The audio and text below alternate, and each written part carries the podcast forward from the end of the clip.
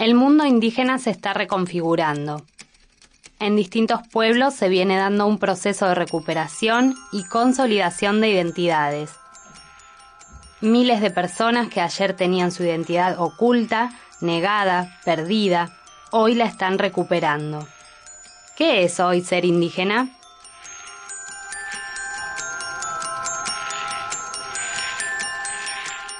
Mi nombre es Néstor Jerez, soy de la comunidad originaria Tilquiza, pueblo Cloya, y pertenezco al Consejo de Delegados de las comunidades aborígenes del pueblo Cloya, en parte de, lo que hoy es la provincia de Jujuy. Eh, Puama, Tentarareta Recta, eh, Peorán, San Ramón de la Nueva Orán, Salta. Eh, soy del pueblo guaraní, eh, María Angélica Alpire, de la organización Opinoa. Y, bueno, lo que quería decir, eh, Puama, Tentarareta Recta, buenos días a todos. Imaina Purinquichis Tucuipa, Nocacani Walter Barraza, Aishu Guairarima, Yaitamanta Tonocoté, Santiago Manta. Soy Walter Barraza, de la comunidad Guairarima, del Consejo de la Nación Tonocoté Yutki, en Santiago del Estero. La recuperación de mi identidad es algo muy importante porque uno pasa a ser lo que realmente es y no lo que marca la sociedad. Una sociedad que te marca qué tenés que decir, qué tenés que hacer y cómo tenés que vestirte. Entonces eso tanto emocionalmente, espiritualmente, uno se siente pleno y fuerte para todo lo que es la reafirmación de nuestras identidades en lo que hoy es Argentina. Bueno, la identidad del guaraní, de nuestras comunidades en Orán, todavía este, eh, es el tema de la tierra. La tierra es todo para nosotros. ¿Por qué? Porque de las tierras vivimos, sembramos, eh, se cosecha, y también este es este el, vínculo directo que por eso es que nosotros le decimos el, el pim pim que es un baile de la comunidad em, bueno generalmente eso es tradicionalmente que nosotros llevamos este de cada cosecha de cada fruto que sacábamos de las tierras entonces este, se hacían esos bailes esos grandes bailes por eso se llamaba fiesta grande por eso es el arete guaso, fiesta grande.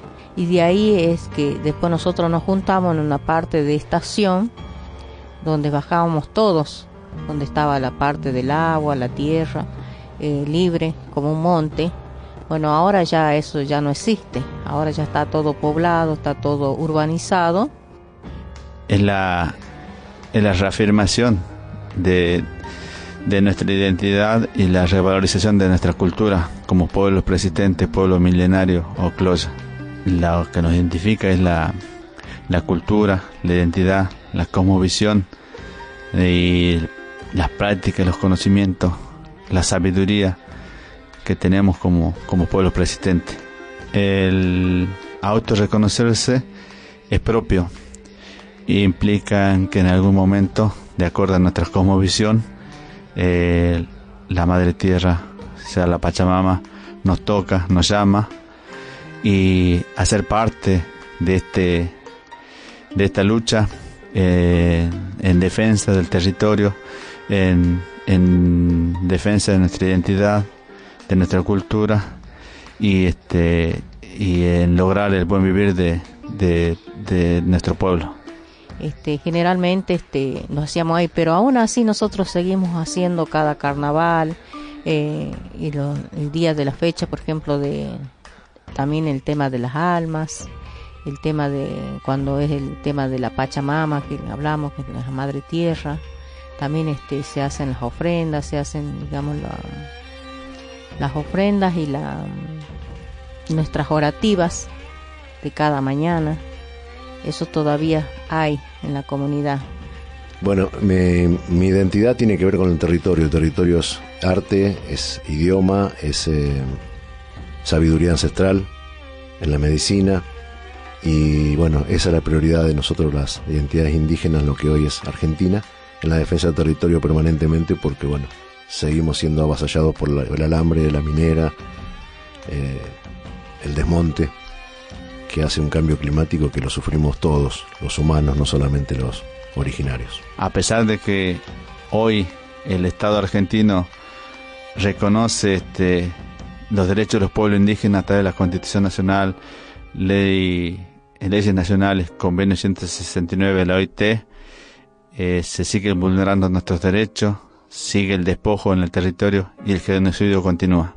La recuperación de mi identidad tiene que ver con los, la aparición en los sueños de mi abuela en paterna, Bartolina Barraza, y que dentro de nuestra cosmovisión los sueños, los presentimientos, las sensaciones son parte de la vida normal y eso fue lo que me permitió reencontrarme con mi identidad ancestral.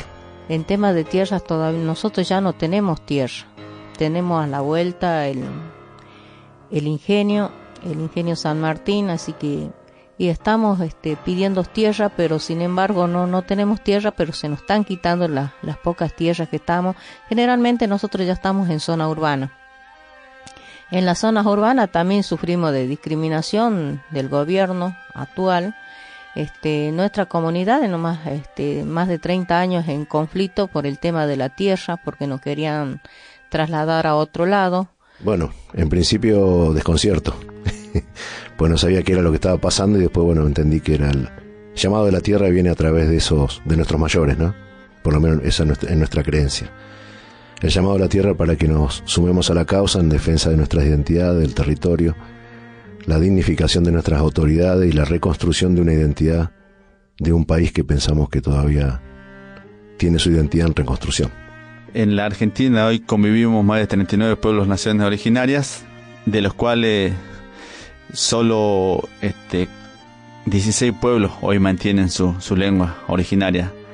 Más del 50% de los pueblos hemos perdido nuestro idioma porque eso ha sido parte de la historia del genocidio, de la invisibilización, de la discriminación y de esta política sistemática de opresión hacia los pueblos originarios, en donde nuestros mayores han preferido resguardar nuestra vida y no transmitirnos el idioma original y por eso en muchos casos han sufrido la, eh, eh, la, pérdida de su lengua a través de nuevamente matanzas, a través de cortar la lengua, a través de discriminación y amenazas y muerte. Es por eso que hoy este, la mayoría de los pueblos originarios no mantenemos nuestro idioma, pero sí estamos en busca de también de reconstruir nuestro propio idioma. En el caso del pueblo Cloya, nuestro idioma original es el cacam.